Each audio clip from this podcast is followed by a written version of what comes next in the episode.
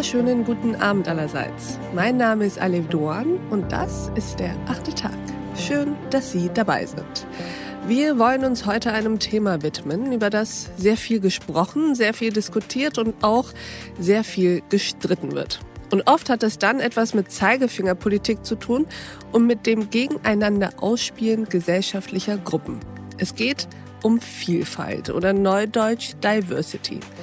Ich habe uns heute eine Frau eingeladen, die sich mit Diversität beschäftigt hat, noch lange bevor es die PR-Abteilung auf dem Schirm hatten. Diversität, sagt sie, braucht nicht nur Aktivismus, sondern eine gesunde Business-Strategie. Herzlich willkommen im achten Tag, Tijen Onaran. Hallo, ich freue mich. Vielen Dank für die Einladung. Ich freue mich auch, dass du da bist. Stell dich uns doch einmal kurz vor. Ja, ich bin Tijen. Ich bin Gründerin und Geschäftsführerin von Global Digital Women und ACI. Das sind beides Unternehmen, die sich im Bereich Diversity tummeln und die Wirtschaft in Diversitätsfragen beraten. Das heißt, was machen wir? Unternehmen kommen zu uns und sagen, wir haben ein Diversity-Problem. Wir haben zu wenig Frauen in Führungspositionen, zu wenig Frauen in Tech- und Digitaljobs. Wie bekommen wir zum Beispiel eben auch mehr Geschlechtervielfalt hin? Und dann komme ich mit einem großartigen Team, mit Kollegen und Kolleginnen, schaue mir tatsächlich die Strukturen an, bilde sogenannte KPIs, also Zahlen, die sie erreichen müssen oder sollten. Und dann gibt es einen Maßnahmenplan und wir begleiten in der Umsetzung. Das ist das, was ich tagtäglich mache. Ich habe ein Team von 15 Leuten. Wir sitzen in Berlin und München. Und wenn ich das nicht mache, dann bin ich als Autorin unterwegs, als Moderatorin, auch als Podcasterin und äh, seit neuestem auch als Investorin. Also ich investiere auch in von Frauen gegründeten Startups und habe vor kurzem mit Caroline Kibikus, Laura Karasek und Charlotte Weise in ein Startup im Bereich intimer Wellness investiert. Sehr schön, darüber können wir uns ja auch mal unterhalten. Auf jeden Fall. Sehr gut, aber lass uns heute über Diversität als Business-Strategie sprechen. Erzähl uns doch mal, was du darunter verstehst und inwiefern das etwas anderes ist als die gesellschaftlichen Debatten, die wir ohnehin über Vielfalt führen.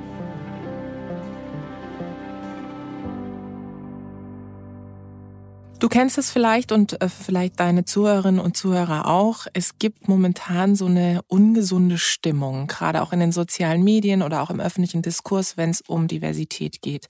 Dann geht es häufig äh, Frau gegen Mann, Jung gegen Alt, Schwarz gegen Weiß. Und ich beobachte das mit einem gewissen ungesunden Bauchgefühl, weil ich mir anschaue, was hat das eigentlich für Auswirkungen, wenn wir so diskutieren. An sich wissen wir hoffentlich alle, dass Vielfalt eine gute Geschichte ist. Vielfältige Teams, das beweisen viele Studien, sind innovativer und kreativer. Und wenn jeder und jede mal an sein eigenes Umfeld denkt, dann wird einem eigentlich relativ schnell klar, dass es extrem ungesund ist, wenn ich mich nur mit meinesgleichen mhm. auseinandersetze. Wenn ich nur Leute am Tisch sitzen habe, die so aussehen wie ich, die so denken wie ich, die so ticken wie ich, dann ist es am Anfang ziemlich bequem, weil wir alle wahrscheinlich derselben Meinung sind. Und sehr harmonisch. Sehr harmonisch. Aber es wird mich nicht weiterbringen. Wir wissen alle, was uns weiterbringt. Uns bringt im Business weiter Scheitern, Misserfolg, Krisen und Diskurs. Und das sind Dinge, wenn man wirklich rational mal drüber nachdenkt, ist einem das relativ schnell klar. Wenn wir uns aber nochmal zurück die gesellschaftspolitische Diskussion angucken, dann ist es häufig ein Diskurs, der so einen Kampf oder Krampf beinhaltet. Und das nervt mich, weil diese Diskussion fernab von dem eigentlichen Grund von Vielfalt, dass das wirklich der Treiber für Kreativität, für Innovation, für gute Businessentscheidungen ist, dass das so ein bisschen in den Hintergrund rückt. Und deswegen sage ich immer, es ist nicht nur eine Frage der Gerechtigkeit.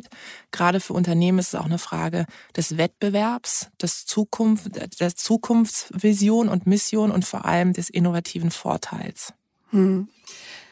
Beschreibe ich deinen Ansatz richtig, wenn ich sage, die einen sprechen, philosophieren oder auch quatschen über Vielfalt, meistens in diesen großstädtischen Blasen und meistens in der Kreativszene.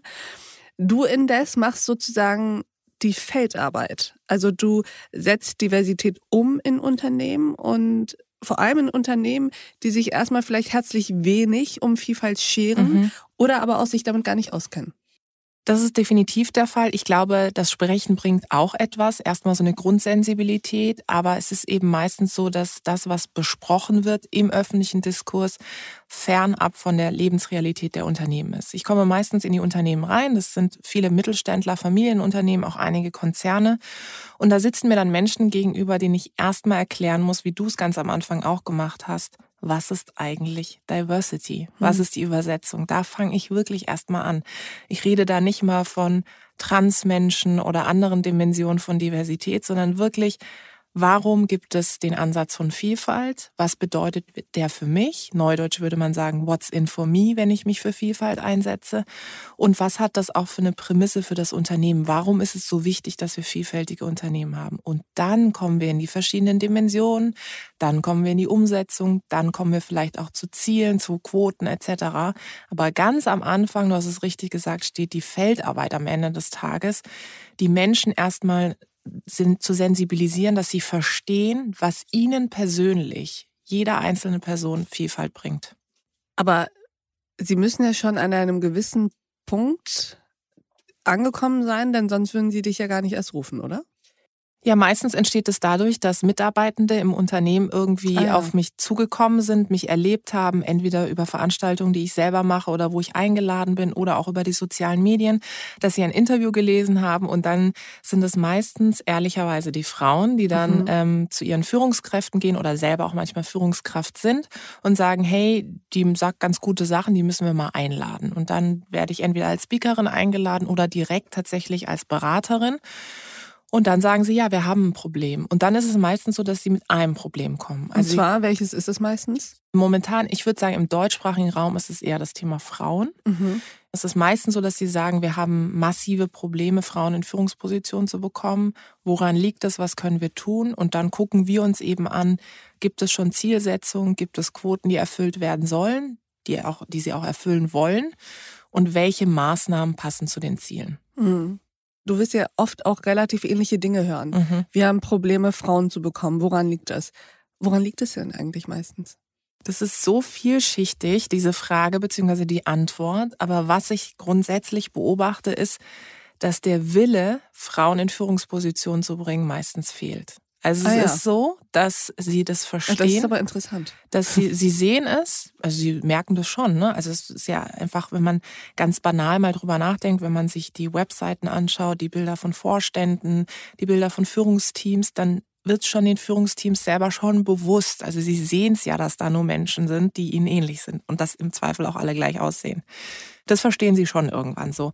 Und dann fragen sie sich, okay, wie können wir das ändern? Dann kommt meistens, ja, ich habe ja auch äh, eine Freundin oder eine Frau und die hat mir selber gesagt, dass sie eigentlich gar keine Lust hat auf das Thema Führungsposition. Also, dass sie gar nicht in eine Führungsposition will. Also dann kommt meistens diese Argumentation. Das Frauen wollen ja anekdotische nicht. Wissen. Genau. Ja. Ich kenne eine, die will nicht, deswegen wollen sie es alle nicht. Genau, diese anekdotische Evidenz. Dann sage ich immer, das ist die subjektive Wahrnehmung, die sie haben. Und jetzt heben wir es mal auf eine Metaebene und auf die obere Ebene und gucken uns das in der Vogelperspektive an. Das sind die Zahlen. Und vor allem fragen wir doch mal, oh Wunder, die Frauen selbst. Und das, was Im wir Team. im Team. Mhm. Und das, was wir als erstes machen mit meinem Team, sind Mitarbeitendenumfragen. Mhm. Damit ich meine Zahlenbasis habe. Wenn ich keine Zahlenbasis habe, dann ist es eine anekdotische Evidenz. Mhm. Und das ist das, was wir machen. Und dann kommt, oh Wunder, raus. Ja, Frauen wollen durchaus in Führungspositionen, aber das Umfeld passt nicht. Das ist keine inklusive Unternehmenskultur. Die Arbeitszeiten sind nicht so, wie Sie sich das vorstellen, wie es auch vielleicht zu dieser Zeit passt. Es wird zwar über flexibles Arbeiten gesprochen, aber in der Umsetzung ist es, entspricht es nicht der Realität. Oder eben die Stimmung ist nicht so, dass ich das Gefühl habe, ich werde hier gesehen, ich fühle mich zugehörig, dann habe ich vielleicht auch gar keine Lust. All das sind Dinge, die rauskommen, aber erst dann, wenn du eben eine Zahlenbasis hast. Hm. Das ist ja gewissermaßen eine Art von Reality-Check, die du da in diesen Unternehmen vornimmst. Und zwar auf zweierlei Weise, würde ich jetzt sogar sagen. Zum einen geht es um den Check, werden wir, wird unsere Wirtschaft, werden unsere Unternehmen dem Anspruch eines modernen Arbeitgebers eigentlich gerecht? Das ist das eine. Und das andere ist, inwiefern passt die Realität in den Unternehmen überein mit den Diskursen zu identitätspolitischen Teilhabethemen übereinander? Ich fange bei dem zweiten an. Es passt überhaupt nicht übereinander, ähm, weil, weil es häufig eben auch ein Bubble-Thema ist. Das kennst du auch und das kennen alle, die jetzt zuhören, auch. Allein wenn du anfängst, irgendwelchen Leuten auf Social Media zu folgen und dann kommst du über die auf andere, ist es ja doch immer ein ähnlicher Diskurs. Ja, du musst ja sehr bewusst außerhalb der Filterbubble unterwegs sein, mhm. damit du mal überhaupt Meinungsvielfalt generierst. Übrigens ist auch ein wichtiger Punkt von Vielfalt. Ja, das vergessen viele. Weil klar. Es geht ähm, nicht nur ums anders aussehen, sondern auch ums anders denken. Genau. Ja. Und das ist so der Punkt. Und das heißt, es passt nicht zusammen. Und daher sind ja auch Leute total überrascht, wenn ich ins Unternehmen komme und dann eben nicht gleich Quoten fordere oder Gendern fordere, sondern erstmal sage, was ist denn das größte Problem? Was ist denn die größte Herausforderung? Und nehmen wir uns doch erstmal dessen an. Mhm. Statistiken zeigen, wenn Unternehmen sich einer Dimension von Diversity annehmen, zum Beispiel Frauen, dann strahlt es auf andere Kriterien, Verstehe. Dimensionen ab. Das heißt, ich sage immer, nicht immer gleich alles wollen. Und das ist dieses Identitätspolitik politische, dass man sagt, ja, Unternehmen müssen jetzt alles machen im Diversity-Bereich. Sie müssen inklusiv sein, sie müssen Zugehörigkeitsgefühl ausstrahlen, Frauen müssen dieselben Chancen haben, alle Dimensionen müssen abgedeckt sein.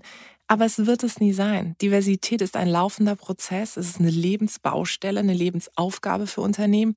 Und kein, es gibt kein Unternehmen der Welt, das perfekt divers ist. Es gibt es nicht, mhm. weil du immer wieder daran arbeiten musst.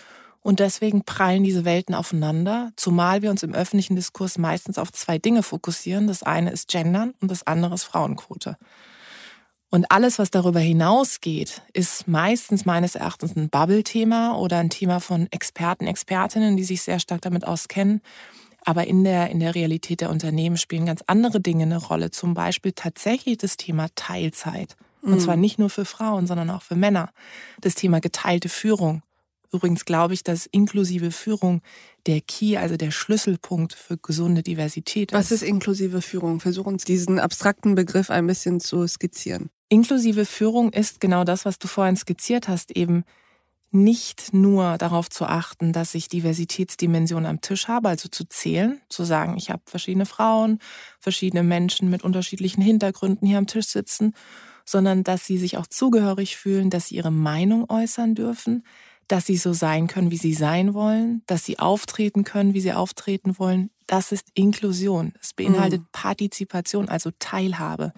Und als Führungskraft bin ich mehr denn je tatsächlich angestrengt oder muss es schaffen, in dieser modernen Zeit inklusiv zu führen. Also genau diese verschiedenen Perspektiven mit an den Tisch zu bringen und sie auch gestalten zu lassen. Es bringt mir nichts, wenn ich Frauen am Tisch sitzen habe, die genauso agieren wie Männer. Mhm. Das ist nicht Diversität. Mhm. Diversität ist, wenn ich verschiedene Geschlechter, verschiedene Menschen mit verschiedenen Nationalitäten am Tisch sitzen habe und sie so sein können und das Wertekonstrukt leben können, was sie tatsächlich auch mitbringen. Ich habe das Gefühl, davon sind wir weit weg. Ja, deswegen gibt es sozusagen mein, meine Unternehmen. Und äh, ich, ich, weißt du, manchmal stehe ich morgens auf und denke so, ey, irgendwie jetzt hast du echt viel geschafft. Wenn ich dann davor echt ein gutes Beratungsmandat hatte, mit meinem Team dahin gegangen bin und wir haben Ziele ausgemacht mit dem Unternehmen, vielleicht schon ein, ein, einzelne Maßnahmen verabschiedet. Und manchmal gibt es Tage, da denke ich genau das. Äh, mhm. da denke ich, es bewegt sich nichts. Jedes Mal muss ich von vorn anfangen. Und es ist wirklich so. Ich sitze da ja mit Top-Führungskräften. Das ist ein bisschen Sisyphus-Arbeit, oder? Und es ist, es hat auch manchmal was von, hoher diplomatischer, mhm. äh, hohem diplomatischen Talent. Also immer wieder darauf aus zu sein, zu sagen, Moment, es geht nicht darum, dass ich dir was wegnehme, dass irgendjemand dir was wegnimmt, sondern es geht darum, dass du auch als Führungskraft besser wirst. Es macht dich auch besser ah ja, okay, Frau Unaran, so habe ich das noch gar nicht gesehen. Das ist ja spannend. Und ich habe jetzt gedacht, Sie kommen jetzt hier hin. Ich habe ein paar Interviews von Ihnen gelesen. Ich habe gedacht, oh Gott, das wird jetzt hier so links-grün feministisch, kommt meistens dann. Und dann sind Sie immer total erstaunt, wenn ich da hinkomme und Sie merken, okay, ich bin auch eine Businessfrau, ich bin eine Geschäftsfrau. Ich habe zwei Unternehmen, die sich darum kümmern. Und am Ende des Tages geht es mir auch um den Businesserfolg des Unternehmens. Und wenn das Unternehmen erfolgreich ist, dann ist es meines Erachtens auch gerecht.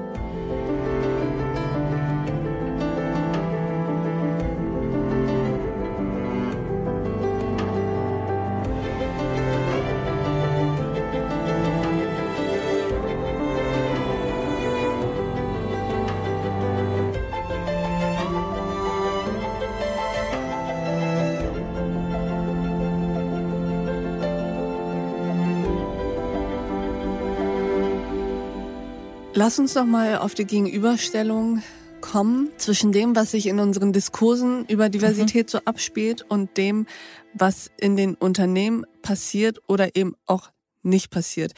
Ich frage mich nämlich, ob du mir zustimmen würdest, dass wir beides brauchen, nämlich den harten, konkreten Reality-Check bei der Umsetzung von repräsentierter Vielfalt oder dem Versuch der Umsetzung, dem Ideal, versuchen wir nahe zu kommen, aber die Perfektion an sich zu erreichen, ist wahrscheinlich nicht möglich.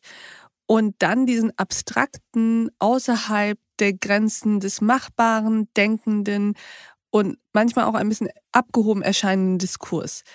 Das ist ja sozusagen die intellektuelle Avantgarde. Mhm wenn man es mal nett oder positiv ausdrücken möchte.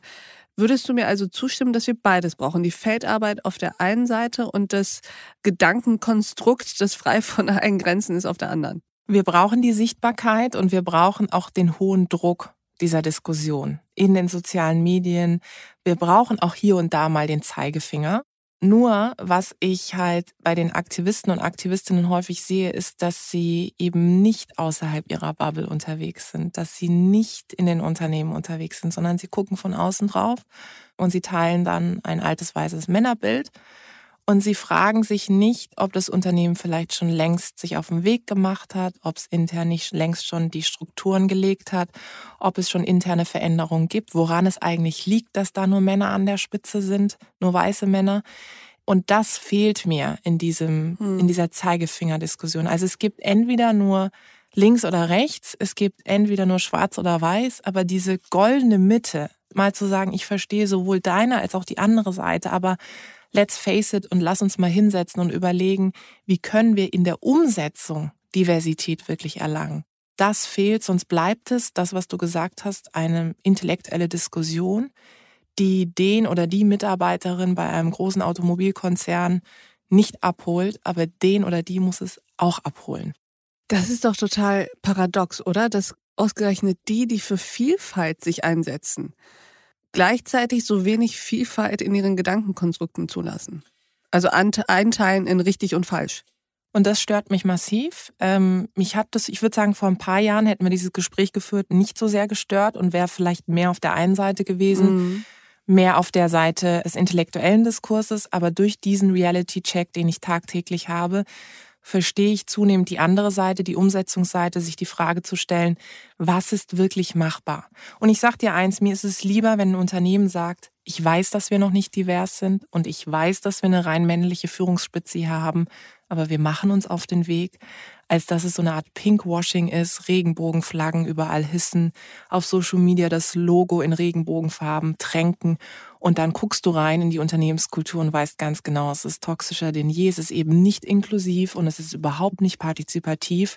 Dann ist es mir lieber, dass man eine harte Realität zeigt, dazu steht, aber sagt, ich mache mich auf den Weg, als dass man etwas vorgibt, was man nicht ist. Beobachtest du das auch manchmal, dass, dass gerade bei Aktivistinnen und Aktivisten wir Zeiten erleben, in denen immer mehr scheinbar nicht daran interessiert sind, andere für das eigene Thema oder die eigene Mission zu überzeugen, nämlich die, die noch nicht überzeugt mhm. sind, und es mehr darum geht, die, die man ohnehin schon im Boot hat, immer weiter zu befriedigen, indem man immer mehr die Dinge sagt, die sowieso alle gleich sehen. Total. Und deswegen habe ich ja für mich die Prämisse, ich will die Unüberzeugten überzeugen, weil das ist der wahre Wert von Diversität. Wenn es mir gelingt, wenn wir wieder bei dem Bild der alten weißen Männer sind und ich sitze in einer Gruppe und was ich ja häufig mache, weil ich eben Führungskräfte auch berate, voller alter weißer Männer und sie mich erst total kritisch anschauen und eben dann sofort, ich sehe es in ihren Augen, dass sie denken, oh mein Gott, jetzt muss ich, ich muss dieses Diversity-Ding jetzt mitmachen, weil